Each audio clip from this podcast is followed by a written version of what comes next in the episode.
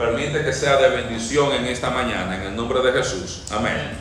Y usted, si usted abre su Biblia conmigo en el capítulo 4 de Efesios, del verso 25 en adelante, dice, por lo cual, o mejor dicho, vamos a leer desde el verso 17 para tener contexto. Esto pues digo y requiero en el Señor, que ya no andéis como los otros gentiles que andan en la vanidad de su mente, teniendo el, el entendimiento entenebrecido, ajeno de la vida de Dios por la ignorancia que en ellos hay, por la dureza de su corazón los cuales después que perdieron toda sensibilidad se entregaron a la lascivia para cometer con avidez toda clase de impureza. Mas vosotros no habéis aprendido así de Cristo, si en verdad la habéis oído y habéis sido por él enseñados conforme a la verdad que está en Jesús. En cuanto a la pasada manera de vivir, despojaos del viejo hombre que está viciado conforme a los deseos engañosos y renovaos en el espíritu de vuestra mente y vestidos del nuevo hombre creado según Dios en la justicia y la santidad de la verdad. Pablo aquí comienza a decirle a ellos que, no que ellos, la iglesia en Éfeso, no debían andar como los otros gentiles, que la iglesia no debía andar en esa vida disoluta en la cual los demás gentiles andaban, donde se habían entregado a todo tipo de pecado y todo tipo de impureza. Él les dice que nosotros debíamos despojarnos del viejo hombre. Santa, no es Tony, es el viejo hombre espiritual. Hay que despojarse del viejo hombre, que son esas actitudes, esa manera de pensar que teníamos antes de venir a Cristo. Y él le sigue diciendo, deben renovarse en el espíritu de vuestra mente y vestirse del nuevo hombre, que es la iglesia, veíamos en el capítulo 2, que fue creado en según Dios en justicia y en santidad de la verdad. Entonces ahí lo dejamos la semana pasada. Entonces ahora Pablo nos va a decir cómo se ve esa justicia y santidad de la verdad en la vida de las personas. Porque muchas veces pensamos que la manera de yo mostrar mi santidad es arrodillándome cuando yo llego al culto a orar. Yo me llego de primero y me arrodillo y oro. A veces pensamos que yo muestro mi santidad diciendo amén. Y mientras más alto digo el amén, más santo yo soy. Algunos creemos que mi santidad depende, yo la muestro cuando yo cierro los ojos, cuando estoy cantando y levanto mis manos. Hay iglesias donde personas quieren mostrar su santidad hablando en lenguas, o saltando, o tirándose en el piso. Hay lugares donde las personas quieren mostrar su santidad, poniendo simplemente versículos en Facebook y poniendo, subiendo predicaciones de tal fulano y diciendo las cosas de otro. Ahora la Biblia nos va a decir cómo nosotros en estos textos podemos mostrar la santidad. Y la Biblia nos va a enseñar claramente en este párrafo que la santidad en la iglesia se muestra en las relaciones entre sus miembros. La manera en que nosotros demostramos que andamos viviendo en santidad es, en otras palabras, de la manera en que nosotros nos tratamos los unos a los otros. Mira lo que dice Pablo en el verso 25. Por lo cual, ese por lo cual, porque el nuevo hombre ha sido creado según Dios justicia y santidad, en el verso anterior, por esto dice, desechando la mentira, hablar verdad, cada uno con su prójimo porque somos miembros los unos de los otros. Airaos, pero no pequéis. No se ponga el sol sobre vuestro enojo, ni deis lugar al diablo. El que hurtaba, no hurte más, sino trabaje haciendo con sus manos lo que es bueno para que, tenga que compartir con el que padece necesidad. Ninguna palabra corrompida salga de vuestra boca, sino la que sea buena para la necesaria edificación, a fin de dar gracias a los oyentes. No contristéis al Espíritu Santo de Dios, con el cual fuisteis sellados para el día de la redención. Quítense de vosotros toda amargura, enojo, ira, gritería y maledicencia y toda malicia. Antes, sed benignos unos con otros, misericordiosos, perdonándoos unos a otros, como Dios también os perdonó a vosotros en Cristo. Amén. Amén. En este párrafo Pablo está hablando de que la santidad en la iglesia, la santidad en ese nuevo hombre donde Dios unió judíos y gentiles en un solo cuerpo, se muestra en las relaciones entre sus miembros. Y hoy vamos a aprender cinco principios en esas relaciones que nos ayudan a mostrar que estamos viviendo en santidad. El primer principio está en el verso 25 y es, debemos hablar siempre la verdad con nuestros hermanos en Cristo. Hablemos siempre la verdad con nuestros hermanos en Cristo. El verso 25 dice, por lo cual, desechando la mentira, hablar verdad, cada uno con su prójimo, porque somos miembros los unos de los otros. Dice que cada quien debe hablar con su prójimo. ¿Y quién es el prójimo? Ay, los hermanos de la iglesia. Porque el texto sigue diciendo en el verso 25, porque somos miembros los unos de los otros. Ahí está hablando que entre los hermanos de la iglesia, y obviamente, tampoco usted debe mentir en el mundo, ni a los no creyentes, pero entre los hermanos de la iglesia, dice, usted no debe mentir. Usted tiene que hablar la verdad. Siempre debemos hablar la verdad con nuestros hermanos en Cristo y en la iglesia. Y una pregunta que yo me hacía cuando yo estaba estudiando este texto, ¿por qué la gente miente? ¿Por qué mentimos?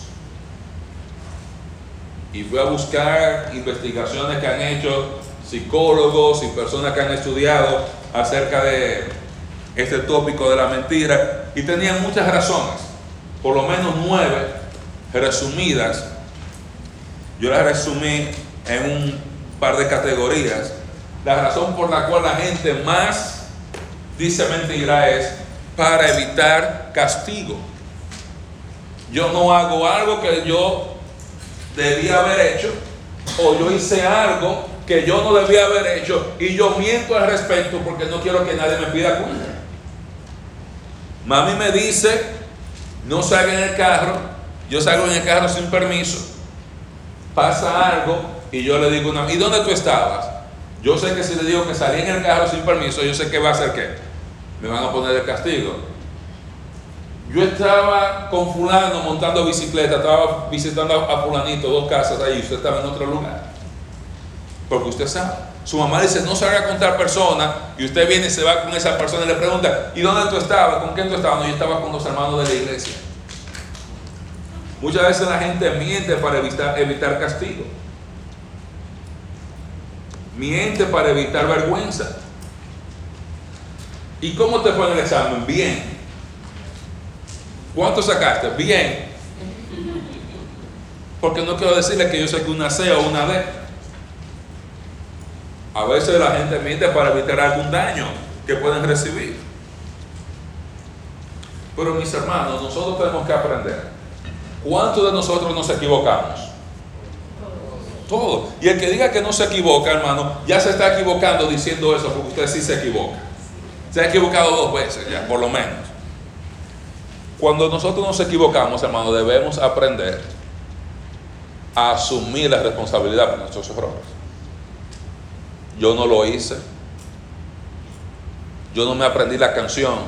Yo no estudié la clase. Yo no saqué el tiempo para hacer tal cosa. Hay que aprender a decir la verdad. Hay que dejar la mentira. A veces mentimos para tratar de tener recompensa o admiración de alguien. No, no, no, si no, yo le di a, fulano, yo le di dinero para que se comprara un carro porque estaba en necesidad. Le di 5 dólares. Pero yo digo una mentira como le di para que la gente diga, wow, pues mira qué generoso.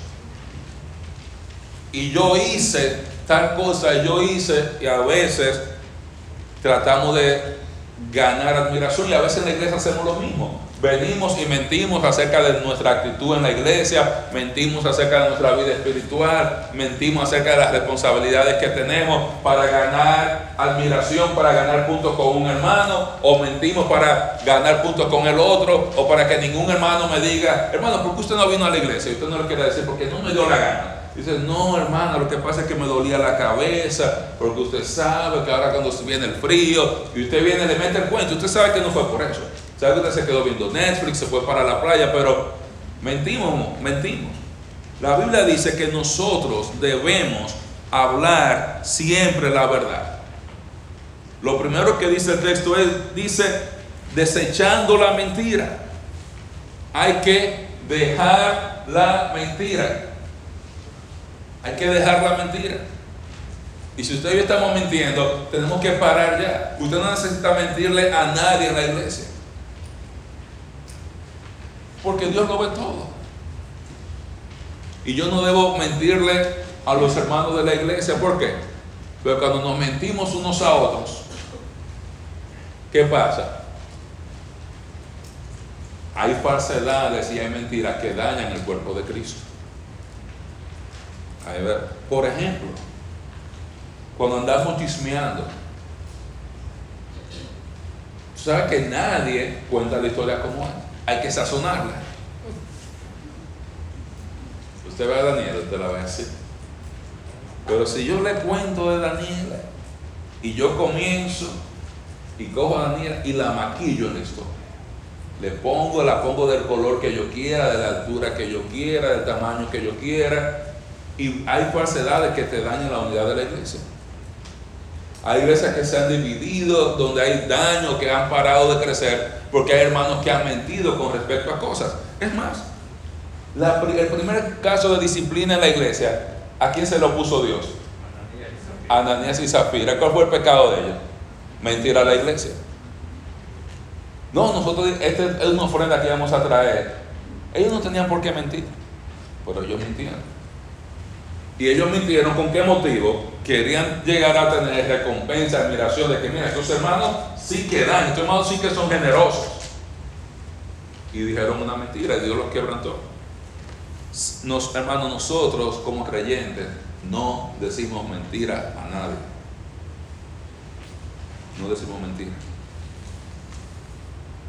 Todos los creyentes somos miembros del cuerpo de Cristo y no debemos dejar que ninguna falsedad dañe el cuerpo de Cristo.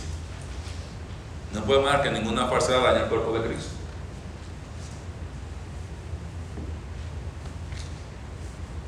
Y hay veces, hermano, que decir la verdad es doloroso. Y yo no digo doloroso para los otros, doloroso para uno, porque a veces decir la verdad tengo que admitir que yo me equivoqué. A veces decir la verdad, yo tengo que admitir que mi tarea, que se me asignó, que algo a lo que yo me comprometí, no lo hice. O que lo estoy haciendo mal. Pero hace más daño decir una mentira que usted asumir la responsabilidad por su error. Y el mentiroso tiene que tener buena memoria. ¿Usted sabe por qué? Porque a veces uno se entretiene y hablando ahí. El día que estamos más contentos, se nos chispoteó y después estamos ahí que no sabemos y viendo si alguien se dio cuenta o no. Entonces, si queremos andar en santidad, tenemos que aprender a decirnos la verdad siempre unos con otros. Ahora, hay que aclarar lo que dice ahí. Ahí no está diciendo que usted tiene que ir a, a decirle a los demás todas las verdades. Porque hay cosas que porque sean verdad no quiere decir que usted la tenga que decir. Porque, por ejemplo, en República Dominicana hay gente que dice, no, porque yo le digo dos verdades a cualquiera. ¿Sabes cómo se llama eso? Inmadurez. Porque hay gente que cree, porque yo venga y diga y soy brusco y soy áspero y digo las cosas así como son y no importa lo que, como creen como que eso es algo de lo que usted necesita sentirse orgulloso. No. Eso no es nada por lo cual usted sentirse orgulloso. ¿Por qué se va a sentir orgulloso de ofender, de romper, de dañar relaciones? No hay nada no es razón para sentir orgullo por eso. No es razón. No es razón.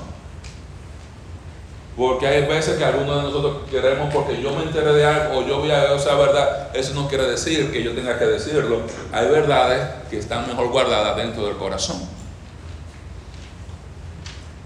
Y si usted va más estricto al texto, cuando dice hablar verdad cada uno con su prójimo, es interesante que falta un artículo ahí. Yo me quedé poniendo hablar la verdad. O dice hablar verdad. Y cuando usted busca dónde aparece la palabra verdad más anteriormente, es cuando dice en el verso 21, si en verdad le habéis oído y habéis sido por él enseñado conforme a la verdad que está en Cristo. Entonces, en vez de yo decir mentira mi hermano, yo voy a hablar de, de la verdad que está en Cristo, hablar de Cristo. Yo voy a nutrir con mis palabras a mi hermano en Cristo. No son las verdades que yo quiera que yo voy a decir. Entonces yo voy a hablar verdad. ¿Cuál es la verdad que está en Cristo? Entonces cuando voy a hablar con Sandra, yo en vez de yo meterle mentira y cuento a Sandra, yo debo ministrarle a Cristo con mis palabras. Que cuando Sandra me escucha, ella está escuchando a Cristo. Yo le estoy dando a Cristo a ella a comer, a beber, a alimentarla con Él cada vez que ella escucha lo que yo estoy diciendo. No estoy diciendo, diga simplemente cosas que pasaron que sean ciertas. Es, hable la verdad que está en Jesús. Hable de Cristo, hable de la esencia de Cristo. De eso que está diciendo, eso es lo que está diciendo el texto. Hablamos la semana pasada que la verdad no solamente, Cristo no solamente enseña la verdad, que Él es la verdad. Entonces cuando yo hablo verdad con Emma, yo estoy hablando, la verdad, yo debo darle a Cristo mis palabras a, mi hermano. Yo debo darle a Cristo mis palabras a los hermanos. Que en vez de yo hacer algo negativo, no está diciendo qué, es lo positivo que yo debo hacer. Cuando yo voy a un hermano, en vez de yo venir y hablarlo para ofenderlo, yo hablo para edificarlo. ¿Cómo yo edifico? Hablándole a Cristo. Dándole a Cristo con mis palabras a los hermanos que me rodean. Amén. Amén. examen fue con anemia. Amén. Amén. Eso la iglesia tiene que comenzar a practicarlo ya.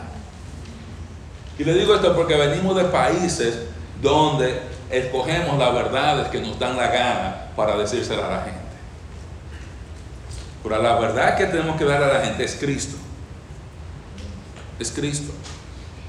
Hay veces que tenemos que dejar de meternos lo que no, nos importa, porque hay verdades que, aunque usted la sepa, no tienen nada que ver con usted. Usted no es ni parte del problema, ni parte de la solución, por lo cual usted no tiene ningún negocio hablando de eso. Hable de Cristo. Porque usted se entera no quiere decir que usted tenga que decir. Hablemos siempre la verdad, no mentimos, sino que damos a Cristo cada vez que hablamos. Si usted da a Cristo a otra persona que usted habla, usted no va a decir mentira. A menos que usted no esté enseñando falsa doctrina. La segunda actitud que muestra esa santidad, o que andamos en santidad, es resolver los conflictos. Verso 26 al 27. Dice, airaos, pero no pequéis no se ponga el sol sobre vuestro enojo, ni deis lugar al diablo. ¿Qué está diciendo el texto? Que usted debe resolver sus conflictos con los hermanos en Cristo lo más rápido posible. Dice, airaos, pero no pequéis. ¿Qué quiere decir eso? El enojo en sí mismo no es pecado. Enojarse no es pecado. Coger cuerda, como dirían los dominicanos, no es pecado. Enfogonarse, como dicen en otros países, no es pecado. No es pecado en sí mismo. Pero abre mucho la puerta a pecar. Hay veces que la actitud correcta es enojarse. Por ejemplo, si usted ve que una mujer es abusada, ¿cuál es la actitud correcta? Si usted no está enojado, usted tiene un problema. Usted debe doler, debe molestarse, debe enojarse cuando usted ve que una mujer, que un niño que está siendo abusado. Cuando usted ve que hay personas siendo víctimas de la violencia, la actitud correcta, usted debe molestarse. Dice, no, no, no, le están dando golpe, usted ve que le, y usted, no, no, está bien, yo soy cristiano, yo no me puedo enojar. Hermano, usted tiene un problema, usted es un anormal. ¿Qué eso de Hay cosas que lo correcto es enojarse ante ciertas injusticias que pasan en la vida. Jesús mismo se enojó en contra de gente de engaño y abuso. Pero Pablo dice, airaos, dice, pero no pequéis. ¿Qué le está diciendo? No peques en tu ira. No permitas que tu ira, que tu enojo te lleve a pecar. El creyente tiene que ser capaz y es responsable de manejar su enojo. Hermano, Cristo debe reinar sobre nuestro enojo. Cristo debe reinar sobre mi enfado. Cuando yo estoy frustrado, cuando yo tengo cuerda, cuando yo estoy enfogonado, molesto, airado, Cristo debe reinar en mí y en mis emociones en ese momento, como en cada momento de mi vida. Y uno puede decir, ah, es que me hicieron enojar y por eso yo lo dije. Y a veces pensamos que yo decir que yo estaba molesto en ese momento, como que baja, es que él estaba molesto, por eso es que lo dijo, hay que perdonarlo. No, usted es responsable de lo que usted dijo también cuando usted está molesto. Usted se enoja, la actitud que usted le da a otro, cuando usted está enojado, molesto, por cualquier razón, usted es responsable de esa actitud. Y cuando usted está enojado con un hermano de la iglesia, la Biblia dice inmediatamente, resuelve ese conflicto lo más pronto posible. Dice, no pequéis, dice, no se ponga el sol sobre vuestro enojo. está diciendo, no se vaya a acostar enojado. está diciendo, resuélvelo lo más pronto posible. Eso es lo que está diciendo. Si usted se enojó a las 8 de la mañana, tiene hasta las 6 de la tarde para resolver eso. Y si usted no quiere, necesita mucho más horas, hermano, no se enoje a las 4. Si usted dice, no, yo necesito mucho tiempo cuando yo me enojo para que se me pase, aprende a enojarse a las 6 de la mañana para que a las 6 de la tarde te resuelva el conflicto. Dice, no se ponga el sol. Obviamente, hay casos que, literalmente no es posible. Usted viene y se enoja, con un hermano hoy, usted no, vuelve a ver al hermano hoy, el hermano salió, o alguien salió de la ciudad, o lo que sea. Usted tiene, lo va a resolver quizá el otro día o en una semana, pero la Biblia dice, es lo más, lo que quiere decir lo más pronto posible, que resuelva su conflicto lo más pronto posible, no peque en su ira, porque cuando usted no resuelve esos conflictos, usted le da oportunidad al diablo de dividir el cuerpo de Cristo. A veces pensamos, que el texto dice, airaos pero no pequéis, no se ponga el sol sobre vuestro enojo, ni deis lugar al diablo. Y pensamos como es que solamente lugar al diablo en tu corazón, no es que el diablo va a venir y que ahora me va a tentar. No, usted da oportunidad al diablo de dividir la iglesia por causa de su enojo, porque ahora usted me está poniendo a mí a escoger entre Sandra y Grisel porque ellas no se han arreglado. Y usted no es justo que ellas dos, como hermanas de la iglesia, me pongan a escoger a cuál yo quiero más, con quién yo estoy de acuerdo cuando ellas están peleadas. Es justo eso. Es justo que usted ponga a los ancianos de la iglesia a escoger si están con Nehemiah o si están con William. Ustedes tienen que arreglarse. Usted justo, usted debe poner a los demás hermanos de la iglesia a escoger quién está con Ángel o quién está con Marina. ¿Es justo? No. No es justo. Usted tiene que hacer arregles, hermano. Porque si usted me hace meter a mí en el pleito, lo que se han peleado ya saben. Ya saben.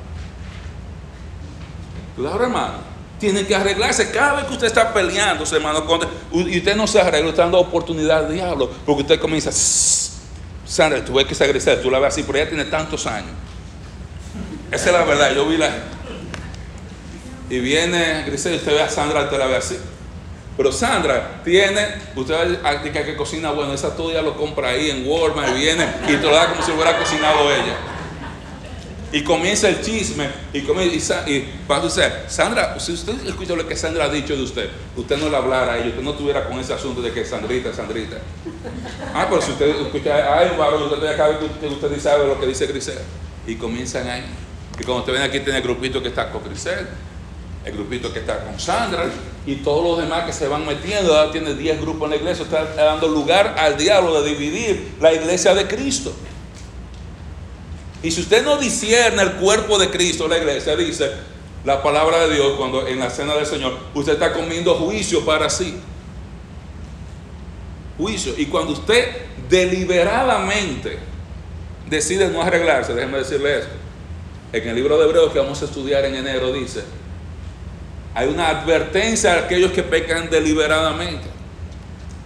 Porque dice, horrenda cosa es caer en manos del Dios vivo hay una advertencia, hermano, no, a los inconversos. Hebreo no fue escrito fue a creyentes que sabiendo lo que tenían que hacer, decidieron no hacerlo. Sabiendo que tenían que arreglarse, sabiendo que tenían que ministrar, decidieron deliberadamente, aunque la Biblia lo diga, yo no lo voy a hacer. Entonces, Dios trae juicio para disciplina del hermano. Entonces, cuando yo me peleo con un hermano de la iglesia y yo no me arreglo, yo estoy dando lugar al diablo para causar división en la iglesia, para dividir el cuerpo de Cristo. Porque acuérdese que cuando dice en el verso 24, vestido de nuevo hombre, el nuevo hombre es el nuevo hombre que Dios creó haciendo de los gentiles y de los judíos uno en el capítulo 2. El nuevo hombre es la iglesia, no es usted. Nosotros, cada uno, somos miembros y parte de ese nuevo hombre que es la iglesia. Y ese es el contexto. Usted no le debe mentir a su hermano, porque somos miembros los unos de los otros, y por lo tanto, porque somos miembros de los unos de los otros, y la misma razón, yo debo aprender a resolver mis conflictos con los hermanos de la iglesia.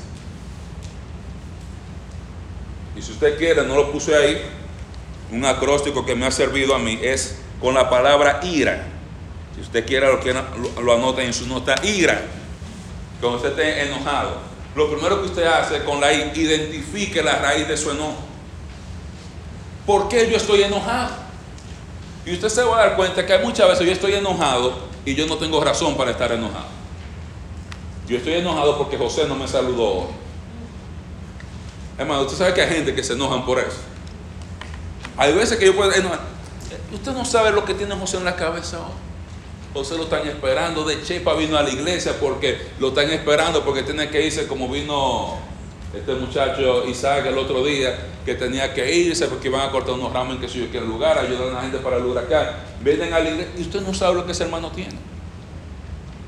Identifique. A veces yo estoy quizá molesto porque yo tengo una expectativa de que el hermano va a hacer esto y no lo hizo y estoy enojado por eso. Y hay veces que no hay ninguna razón por la cual yo tener esa expectativa. Algunos nos enojamos no porque yo creía que me iban a decir a mí primero, pero no me dijeron, ahora yo estoy molesto. Cuando usted comienza a averiguar las razones por las cuales la mayoría de nosotros nos enojamos con los hermanos de la iglesia, hermano, son disparates. Hermano, ¿qué tan malo puede hacer un hermano de la iglesia? Le están robando, le están dando golpes, le están eh, extorsionando a los hijos, al esposo, a la esposa, hermano, ¿y de qué usted se va a enojar? Póngase a pensar. Póngase a pensar. Obviamente, chismes y mentiras, obviamente, por eso es lo primero que hay que dejar. Identifique cuál es la raíz de su enojo. Con la R, reconozca el lugar de Dios. ¿Qué quiere decir? Que usted tiene que reconocer y entender que Dios debe reinar sobre tu enojo y que tu enojo, aunque tú lo puedes tener y en algún momento está justificado, tú tienes que someter tu enojo a Cristo. Usted tiene que, si se va a enojar, tiene que enojarse en santidad. Todo pensamiento, pensamiento hay que llevarlo cautivo a Cristo.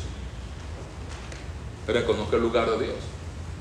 A mí me ha pasado antes, o sea, ah, yo estoy enojado y que entendemos que porque yo estoy enojado yo tengo derecho a decir lo que a mí me da la gana o hacer. Y que todo el mundo después me tiene que disculpar porque yo estaba enojado. No, no, no es así. Cuando usted está enojado, usted es tan responsable de sus palabras y de sus acciones como cuando usted no está enojado. Punto. Punto. Por eso dice, o sea, no peques en tu ira. Porque si tú pecas cuando estás irado, todavía eres responsable delante de Dios. No es como aquí, ah, no, que mira, que, que Emma fue la que comenzó, como pasa con los, con los niños. Emma fue la que comenzó. Por eso Marino le dijo eso. Está bueno que le pasa a Emma por estar cuqueando la sabía. No, hermano. Aunque la hermana Emma comience y diga, mira, eso no se escribe de esa manera, usted no sigue el plan. Usted que hay un meme, hermana, que dice, ¿usted conoce alguna otra manera de perder amigos aparte de corregir la ortografía? y usted reconozca el lugar de Dios reconozca el lugar de Dios. Porque hay veces que yo quiero ser juez y parte y ejecutor. Yo soy el ofendido, yo quiero ser el juez, yo quiero, ser quien decide la condena del otro. Yo tengo que reconocer el lugar de Dios. Y la A, ame a su hermano. Usted tiene que tirarse a su hermano, aguantarse a su hermano, calarse a su hermano en el idioma que usted lo diga en su país, la manera que usted lo diga en su país. Ame al hermano. El amor va a ocultar o tapar muchas faltas. Hay que resolver los conflictos. Cuando usted tenga un conflicto con un hermano, vaya y diga hermano, yo necesito hablar con usted. Yo necesito hablar con usted. Hermano, yo me siento mal por esto. No vaya con, tú, tú, tú, tú, tú, porque usted sabe que se va a buscar otro, otro play. Hay diferencia entre decir, tú eres un tonto porque tú vives trayendo la puerta y me vives despertando. Tú siempre me despiertas.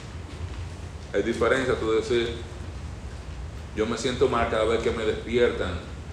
Yo me siento mal cada vez que me despierto cuando tiran la puerta muy duro. Yo estoy diciendo, yo me siento mal. Usted no está atacando al otro y eso hace que el otro también pueda bajar la defensa. Si usted va con el tú, tú, tú y comienza a atacar, ¿qué va a hacer el otro inmediatamente? Hay que ponerse la guardia. Hay que poner la defensa. Entonces, ¿cómo deben ser las relaciones entre los miembros de la iglesia? Hablamos siempre la verdad, hay que resolver los conflictos lo más pronto posible. Lo tercero es, obtenga su dinero de manera honesta, trabajando duro, dice el verso 28. Dice, el que hurtaba, no hurte más, sino trabaje haciendo con sus manos lo que es bueno para que tenga que compartir con el que padece necesidad. Dice, el que robaba, que ya no robe más. Es lo que está diciendo, lo que significa hurtar, robar. Acuérdese que el párrafo comienza diciendo que no andemos como andan los demás sentidos. O sea, que yo no debo andar como yo andaba cuando yo era inconverso, que me robaba y le robaba a la gente el dinero, le robaba tiempo, le robaba ropa en mi casa, por ejemplo. A veces uno se usa tú tener gente para que te limpie la casa allá en República Dominicana. Y a veces tú veías y se desaparecían las cosas. Y se desaparecía una ropa, y se desaparecía otra cosa. Y gente que iba y robaba. Pero la Biblia dice, el que robaba no hurte más. Está diciendo, obtenga su dinero de manera honesta. Dice, si no trabaje haciendo con sus manos lo que es bueno. Obtenga su dinero de manera honesta, trabajando duro. Usted no puede clamar o reclamar, decir que andamos en santidad cuando andamos robándole a los demás lo que le pertenece. Pablo nos está enseñando aquí, no tome lo que le pertenece al otro. No tome lo que le pertenece a otro. El que no hurte más, sino que trabaje. Haciendo lo que es bueno. Y mire para qué dice, para que tenga que compartir con los que tienen necesidad.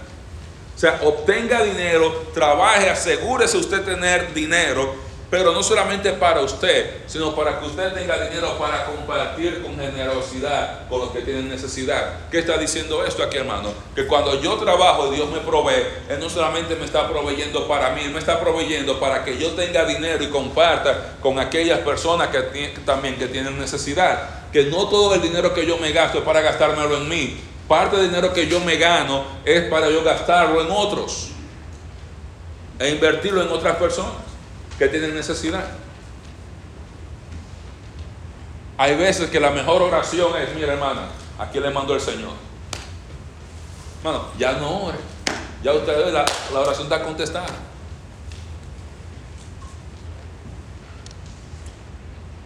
No solamente que hay que trabajar para no robar y trabajar para usted ganarse la vida, sino trabajar y tener para compartir con los que tienen necesidad.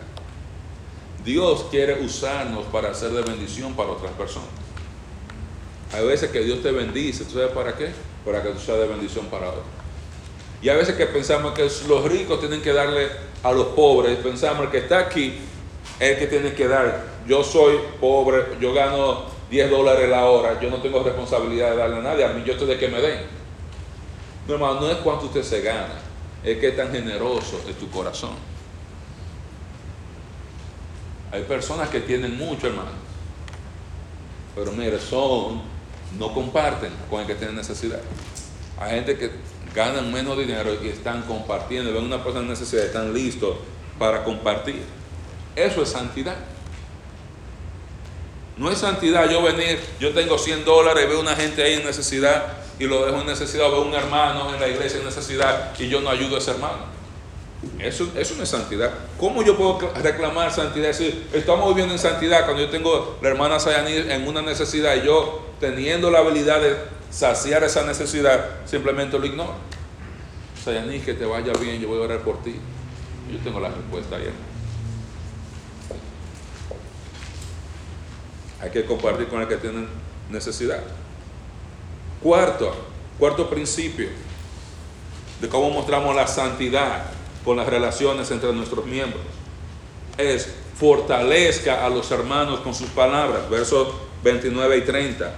Dice, ninguna palabra corrompida salga de vuestra boca, sino la que sea buena para la necesaria edificación a fin de dar gracia a los oyentes. Y no contristéis al Espíritu Santo de Dios, con el cual fuisteis sellados para el día de la redención.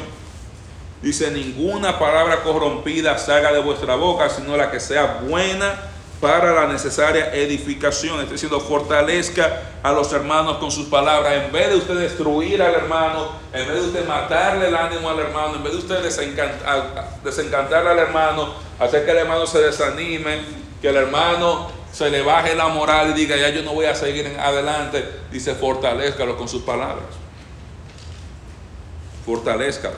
Hay que usar las palabras para construir no para destruir. Cuando yo hablo con mi hermano, yo hablo palabras para edificar a mi hermano, no para destruir o causar dolor a mi hermano. Hay muchos de nosotros que usamos las palabras como piedras, como cuchillos, como látigos. Y no solamente las que decimos, las que texteamos, las que posteamos. Yo soy director de educación médica y tengo estudiantes y eso para Acon. Y muchas veces usted tiene que ver, usted está leyendo el email y usted puede leer la ira del estudiante en el email. Pasivo-agresivo, siendo condescendiente. De que usted se da cuenta leyendo eso. Que está. Y están usando a veces sus palabras para destruir. Y créanme, hay veces usted va a dañar al otro, pero al final del día tú siempre te vas a destruir a ti mismo. Recuerdo una historia de un niño que su papá le, corregía por la manera que él hablaba. El niño no entendía. Y él venía y decía perdón y se iba por ahí y volvía a hacer lo mismo. Yo sé que nosotros no hacemos eso. Y el papá le dijo un día, mira, le dio una caja de clavos, con esos clavos, mira a ese árbol ahí, ponme, clávame todos esos clavos en el árbol. El niño va, feliz de la vida, pam, pam, pam, pone todos sus clavos. ¿Sabes cómo son los niños? Como Daniel, si usted pone algo que ellos puedan destruir, clavar, darle duro, lo hacen. Feliz de la vida. Viene y lo clava después, dice, papá, ellos terminan, dice, ve y despégalo todo y, y. Ve al muchacho y lo saca. Dice el papá, y, y esos hoyos ahí, pues de los clavos. Pero yo lo, yo lo saqué. Y así mismo son las palabras. Tú, son como los clavos. Tú vienes y lo saques. Ay, perdón, perdón. Y lo quitas. Y ese hoyo queda ahí. Yo le voy a decir algo. En lo personal, yo nunca me he arrepentido de algo que yo he callado. Yo sí me, me he arrepentido de muchas cosas que yo he dicho. Me he arrepentido de muchas cosas que yo he dicho. El 99% de los problemas en los cuales yo me meto es por estar de bocón, por estar diciendo cosas que yo no debiera decir. Que si fuera más callado y me aguantara más, tuviera la mitad de los problemas, tuviera menos. Hay que fortalecer a los hermanos con nuestras palabras, no destruir. Hermano, en la iglesia, eso es cierto. Alguien decía que la iglesia es el único ejército que mata a sus soldados. Porque a veces nosotros agarramos al hermano y comenzamos y, ta, ta, ta, y estamos hablando del hermano y del otro hermano y del hermano y que mire y tal cosa hermano. ¿Está usted con esos comentarios? Si usted cree que usted está edificando la iglesia, sí, sí, sígalo haciendo. Sí, sí, sígalo haciendo. Si usted cree que está edificando, cuando usted está criticando a los hijos del otro, a la mamá de aquel, sígalo haciendo si usted cree que está edificando la iglesia. Bueno, pero si es una edifica, hermano, cállese la boca cállese la boca. Y el texto nos dice varias cosas. Número uno, no use malas palabras con los hermanos. esa palabra corrompida no es para arreglar la diapositiva, parece que no, no quedó bien. No use malas palabras con los hermanos. O sea, cuando usted habla con un hermano de la iglesia, todos sus San Antonios que si allá en República Dominicana lo usan, que si en otro lugar, todas las malas palabras, todas esas cosas, usted tiene que callarse eso. Número uno, no deberán venir a su mente, pero usted como creyente, el vocabulario suyo debe ser un vocabulario limpio. usted no usa malas palabras con los hermanos. Cuando usted está hablando con un hermano, aun si usted está disgustado, usted no usa malas palabras. Ni las dice, ni las escribe, ni las manda, ni las graba, ni se lo manda en mensaje de voz, en nada. Usted no debe usar malas palabras. Sí, porque alguna gente después creen, yo no se la dije, pero se le escribió hermano lo mismo. Por si acaso hay un sabiondo por ahí, como los hijos míos que tienen una respuesta para todo. No use malas palabras con los hermanos. Eso no hay que explicarlo. Lo segundo es no use palabras destructivas para derribar a los hermanos. Hay veces que usted habla con gente, que usted sale con el moco para abajo, que usted dice, yo no quiero volver ya ni a la iglesia, ni quiero hacer nada. Y hermano, ¿usted cuál es la razón principal cuando a veces usted ve un hermano que no llega a la iglesia y cuando yo tengo que ir a hablar con ese hermano? ¿Usted cuál es usualmente la razón principal? Alguien dijo algo. Ahí tengo yo que resolver el problema que me creó un hermano inmaduro por estar metiéndose en lo que no le importa. Hermano, pero que usted quizá que así, que ese muchacho, y que no le haga caso, que le... de resolver. Porque alguien usó su palabra de una manera que en vez de animar al otro, le quitó el ánimo, lo, lo destruyó. ¿Para qué voy a la iglesia? Y no que ese hermano está bien diciendo que está justificado, pero dañamos y arruinamos la vida espiritual de mucha gente. Y nuestras palabras deben ser para construir. Y por último, ahí, no entristezca, no entristezca al Espíritu Santo con palabras dichas sin pensar al hermano. Porque a veces decimos que, ah, y no contristar al Espíritu Santo, y creemos que contristar al Espíritu Santo es andar bebiendo, o en una discoteca, o andando en fornicación, en adulterio. El contexto, no entristezca al Espíritu Santo, ¿cómo? Con cada vez que usted está dándole la lengüita suya, usted está entristeciendo al Espíritu Santo, que está habitando en medio de nosotros. Dice, no lo contristeis. Y no solamente que lo pone triste, es que limita la obra del Espíritu Santo en medio de, la iglesia y en su vida cuando usted está usando sus palabras de manera inapropiada. Hay veces que hay muchos hermanos que lo que necesitan para crecer es lavarse la boca con jabón, porque después que si se cambiaran eso, crecieran. Pero no pueden crecer porque cada vez que hablan, ya sea de frente o a la espalda de alguien, siempre están hablando con esa malicia Siempre están hablando con esa segunda intención, con esa amargura y con eso, y por lo tanto no pueden crecer espiritualmente. Use sus palabras para construir, no para destruir. Amén. Quinto, sirva a los hermanos con la actitud correcta. Sirva a los hermanos con la actitud correcta. Verso 31 al 32 dice, Quítense de vosotros toda amargura, enojo, ira, gritería, maledicencia y toda malicia. Antes bien, ser benignos unos con otros, misericordiosos, perdonándoos unos a otros como Dios también os perdonó en Cristo. Sean benignos unos con otros. O sea, hay que servir, hay que ser bondadoso con los hermanos, pero hay que ser bondadoso y servir a los hermanos con la actitud correcta. ¿Cuál es la actitud incorrecta? Es yo tratar a los hermanos con amargura, con enojo, con gritería, con maledicencia, con malicia. Es una mala actitud. Si la manera de yo trabajar con los hermanos es gritándole, es una actitud incorrecta. Si cuando yo tengo que servir en la iglesia, yo hago. Hermano, usted está sirviéndole, es una actitud correcta, usted servir al Señor. O un hermano no. Yo tengo mis hijos y no hay nada, hermano, que me pongan a hervir más, la sangre. Y dice, mira, tú que ese vaso ahí, va a buscarlo. Tú que se pone como si usted lo hubiera mandado, ve al desierto y tírate arriba de un cactus o lo que sea, es quita el vaso de ahí por más? Y cuando hacen así, hermano, ahí es que yo ahí yo necesito que alguien me evangelice, que el pueblo los hábitos del evangelio, quiero venir y entrarle a los pajaritos, porque comienza, me ponen hermano, o sea, pero muchos de nosotros somos así, que ambamos, no es mira, te toca esta cosa, es como, Buenos días, hermano. Varón, que a usted le toca lo de parqueo. Se inventa un dolor de cabeza y no llega. Hay que servir a los demás con la actitud correcta no con enojo, no gritándole. Usted no puede, ah, yo estoy aquí enojado en el parqueo porque me toca el parqueo hoy. Y un hermano se parqueó, usted va a gritarle al hermano.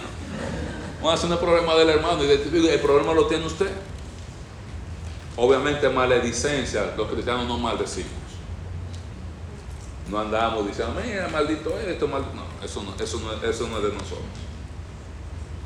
Son palabras que existen en la lengua castellana, en cada idioma, pero no son palabras para nuestro uso cotidiano y no para decírsela a un hermano, ni maldecimos a nuestros hermanos. Por eso alguien cantaba una canción antes que decía, no hay un saludo más lindo que el saludo del cristiano te da la mano y te dice, Dios te bendiga, mi hermano. Dios te bendiga, Dios te bendiga, Dios te bendiga, mi hermano. No le puede hacer competencia a si quiere ser feliz, pero los músicos debemos preparar eso. Dice, qué mejor saludo que un saludo de un hermano y te abrazan. Dice, hermano, Dios te bendiga. Tú no, tienes que, no hay que maldecir. Dice ni malicia. ¿Qué quiere decir? Yo no debo tener segundas, ni terceras, ni cuartas intenciones con los hermanos. Yo no diga, aquí déjame venir a servir a la hermana Emma para yo ver si saco un beneficio extra de la hermana Emma. O déjame ir yo ir a servir al hermano Marino a ver si yo saco un beneficio extra. Sin malicia. La actitud correcta es tratar a los hermanos, como dice el texto, con bondad, misericordia y perdonando a los hermanos cuando ellos nos ofenden de la misma manera que Cristo nos perdona. ¿De qué manera Cristo me perdonó? Completamente. Él dice que Él no nos perdonó, algunos dicen, nos perdonó todos los pecados, nos perdona completamente. ¿Qué tan rápido te perdona Cristo cuando tú pecas? Y tú pides perdón. Inmediatamente. Y si usted va y, pide perdón por el mismo pecado 100 veces, Dios te lo perdona 100 veces. ¿Cuántos mentirosos no, tenemos nosotros aquí? ¿por cuántos pecados usted nos pide perdón? Siempre, lo mismo. Señor, perdóname porque le hablé mal a mal. Perdóname porque hablé mal de esto. Perdóname porque menos. Son los mismos pecados. Nosotros no somos creativos. Usted va a estar pidiendo perdón por los mismos pecados cada vez que caigo en ira, en enojo, en eso. Y el Señor nos perdona repetitivamente, aun cuando caemos en la misma parte. De la misma manera yo debo perdonar a mis hermanos de la iglesia. Yo no debo esperar perdón y bendición de Dios cuando yo no estoy perdonando a mi hermano, porque yo debo perdonar de la manera, misma manera que Cristo me perdona. En el Padre nuestro Jesús dice, perdona nuestras ofensas como nosotros perdonamos a los que nos ofenden. O sea, el perdón que yo voy a recibir de Dios cuando yo estoy pecando en la vida diaria va a depender de la misma manera que yo perdono al hermano. Porque yo quiero que Dios me perdone, pero yo me rehuso a perdonar al, hermano. Jesús enseñó la, la parábola de los dos deudores. El Señor me perdona una deuda impagable de todos mis pecados, pero yo no le puedo perdonar al hermano eso que el hermano me dijo tal cosa. Y yo no le puedo perdonar al hermano que él hizo tal cosa. Y yo no le puedo perdonar a este que hizo tal cosa, aunque Cristo me perdonó mi borrachera, mis ah, pecados sexuales, mis inmoralidades, mis adulteros, mis fornicaciones, mi violencia, todas mis malas palabras, todas mis mentiras, todas las cosas que yo he hecho, porque yo a ese hermano que me hizo esa cosita, yo no se la puedo perdonar. Porque si yo no se la aguanto a nadie. ¿Y quién es usted? ¿Quién se cree usted que es? Para decir que usted no le aguanta eso a nadie. Nosotros aguantamos lo que haya que aguantar para la gloria de Dios. Amén. Y si eso incluye, a veces, no, yo estoy listo para morir por Cristo. si usted no tiene ni para aguantar al hermano, no me venga con el cuento que está listo para morir por Cristo. Si usted no le puede aguantar al hermano, que el hermano no lo saluda, no me diga que usted está listo para ir a la cruz. Ah, no, que yo estoy aquí, si aquí se una persecución, a mí que me metan preso, que yo no niego a mi hermano. Usted no le aguanta al hermano, que el hermano le habló mal y el hermano se equivocó, pero hay que perdonarse. Perdónalo. ¿Quién nos creemos nosotros que somos para decir que yo no voy a perdonar a alguien? Somos mejores que Dios, que perdona a todo el que viene delante de Él. Somos más generosos que Dios. O somos más justos. O somos más santos. O entendemos más y somos más sabios. Hermano, ¿sabe lo que el rencor? Eso es tomarse usted mismo el veneno pensando que le está haciendo el daño al otro. Eso es rencor. Yo vengo Estoy enojado con Sayani. Eso es lo que yo se la voy a envenenar. Coge el veneno yo ahí. Ahí. Y Sayani igualita ahí cantando y todo muy bien. Y paseando. Y yo envenenándome. ¿Quién es que se enferma y también en el hospital? Yo. Ella ni sabe que yo estoy molesto con ella. Ella ni se ha dado cuenta. Él ni se ha dado cuenta. Y así somos nosotros. Cuando yo me niego a perdonar, como yo decir, yo estoy tan enojado con alguien, yo me voy a tomar el veneno esperando que si yo me tomo el veneno le va a hacer daño al otro. Hermano, eso es guardar rencor. El rencor envenena el alma. La Biblia habla de que nosotros necesitamos perdonar para que no haya raíz de amargura en nosotros, que venga por ese rencor y que por esa raíz de amargura muchos hermanos en la congregación, de, eh, de nuevo, compre la película en, en enero cuando comencemos hebreo, no vaya a ser que muchos sean contaminados por esa amargura. Y es interesante, ¿cuántos han escuchado el versículo en Hebreos que dice que debemos seguir la paz? Buscar la paz y seguirla, porque sin santidad nadie verá a Dios. Todo el mundo lo ha escuchado. Y yo me acuerdo cuántas veces cuando yo pegaba, yo pensaba, ¿y cómo va a ser posible? Porque si yo no soy santo, ¿cómo yo voy a ver a Dios? Bueno, si tú eres salvo de verdad, no, yo soy salvo porque la Biblia lo dice. Pero yo no puedo decir que yo no peco. ¿O cuántos pecados yo puedo hacer para yo ser llamado santo? O la nueva Jerusalén va a ser grande, entonces yo no lo voy a ver porque yo voy a estar muy lejos. Y él, y él va a estar en otro lugar. No, hermano, el contrario, busque la paz y sígala. Busque la paz con quien, con los hermanos. Y manténgase en paz con los hermanos. ¿Por qué? Porque sin santidad nadie verá a Dios. Si usted no busca la paz con los hermanos y vive de esta manera en santidad, los demás hermanos no van a ver a Dios en usted. ¿Cómo usted se lleva con los hermanos de la iglesia? Dice que tanto los hermanos de la iglesia además van a ver a Dios en tu vida y a través de ti. Yo me llevo bien con el 50%. Bueno, 50% tú puedes mostrar de Dios en tu vida. O sea, hay mucha gente que te va a ver a ti y no va, a ver nada de Dios en ti porque te está viendo como tú hablas. Te está viendo los, los, cuentos que tú le metes a la gente. Está viendo cómo tú odias al hermano, cómo tú tienes hermanos que te caen mal. Está viendo cómo tú no compartes cuando ve a alguien que tiene necesidad. ¿Puede ver a alguien a Dios en un individuo así? No, aunque sea creyente. Y muchos de nosotros tenemos que trabajar, algunos en un solo punto. Felicidades. Si usted solamente tiene que trabajar en un solo punto. Quizás usted deba predicar el sermón la semana que viene, mientras yo trabajo en los demás puntos que yo tengo que trabajar. Algunos tenemos que trabajar en dos. Hay gente que son buenos, son bien espirituales. Hay otros que quizás tenemos que trabajar en tres. Quizás en los conflictos, en la manera del el dinero, de compartir. Quizá algunos de nosotros que necesitamos trabajar en cuatro, tal vez, que tenemos que mejorar ciertas cosas. Y hay otros que tenemos que mejorar en los cinco aspectos. En los cinco aspectos. Como cantábamos, mi Señor. Y usted se dio cuenta, hicimos un arreglo a las letras. Porque estudiando, porque hay actitudes dentro de mí que tienen que ser cambiadas. ¿Cuántos aquí tienen alguna actitud que tiene que ser cambiada? Yo tengo muchas actitudes que tienen que ser cambiadas. Pregúntale a hermana.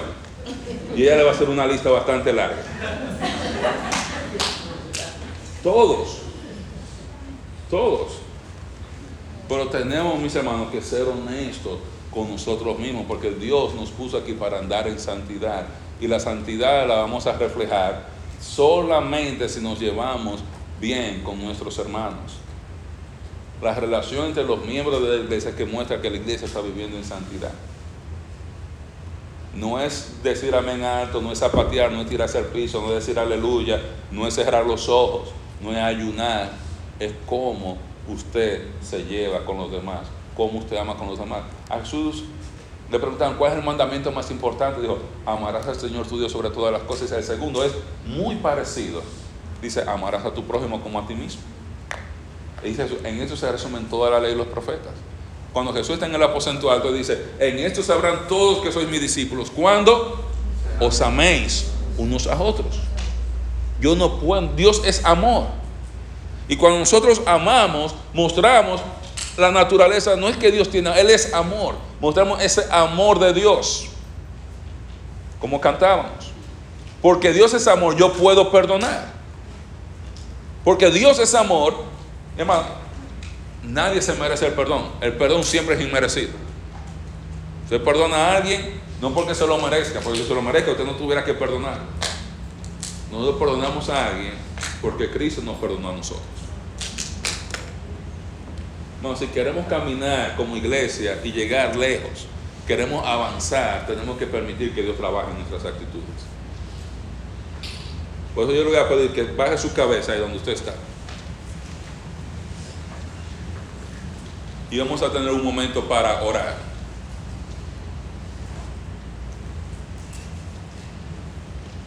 Mientras usted está con su cabeza abajo, si hay alguna de estas áreas en las cuales usted necesita que Dios trabaje, comience diciéndole, Señor, renuévame. Ya yo no quiero ser igual en esta área. Señor, renuévame. Yo no quiero seguir hablando mentira con mi hermano. Señor, renuévame. Yo no quiero guardar rencor, yo quiero aprender a resolver mis conflictos. El Señor, renuévame, ya yo no quiero tomar lo que de otro. Yo quiero compartir con el que tiene necesidad. Señor, renuévame. Ya yo no quiero utilizar mis palabras para dañar a los hermanos. Señor, cámbiame. Ya yo no quiero servir a mis hermanos con la actitud incorrecta. Sé honesto con el Señor y dice, Señor, porque hay actitudes todavía dentro de mí que necesitan ser cambiadas y dile las actitudes que tú necesitas en las que Él trabaje. Sé honesto con Él, entre tú y el Señor. Señor, cámbiame en estas áreas. Señor, cambia esas actitudes. Ayúdame, como decía el hermano Nehemías. Nosotros ponemos la disposición y Dios nos da la fuerza para hacerlo. Señor, yo quiero cambiar se me hace difícil. Ayúdame. Ya no quiero ser igual. Pon en mí tu corazón, Señor.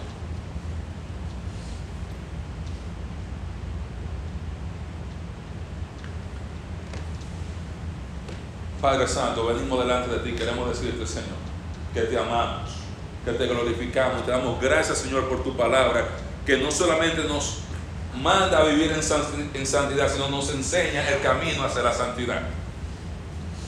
Señor, hemos aprendido hoy que podemos mostrar tu santidad en la manera en que yo me relaciono con mis hermanos, Señor. Y yo te pido que tú nos cambies, que tú nos transformes, que tú nos renueves, Señor. Porque hay actitudes dentro de nosotros, Señor, que tienen que ser cambiadas inmediatamente, Señor. Algunos de nosotros estamos peleando porque con la mentira y tenemos el hábito de mentir. Perdónanos, Señor, y ayúdanos a hablar de Cristo a otros, Señor. Algunos de nosotros estamos teniendo problemas, cómo resolver conflictos.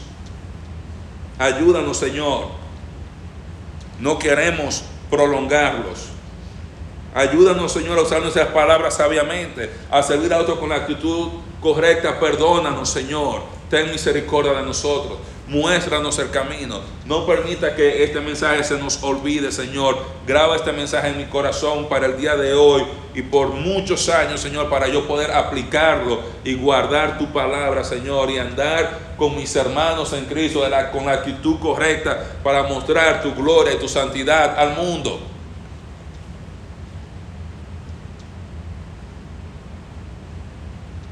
Queremos andar en unidad queremos también andar en santidad, Señor. Yo quiero aprovechar, Señor, también para poner en tus manos las ofrendas que van a ser colectadas y será este el servicio y pedirte, Señor, que tú permitas que sean de bendición y que nos lleve conmigo a nuestros hogares en el nombre de Jesús. Amén.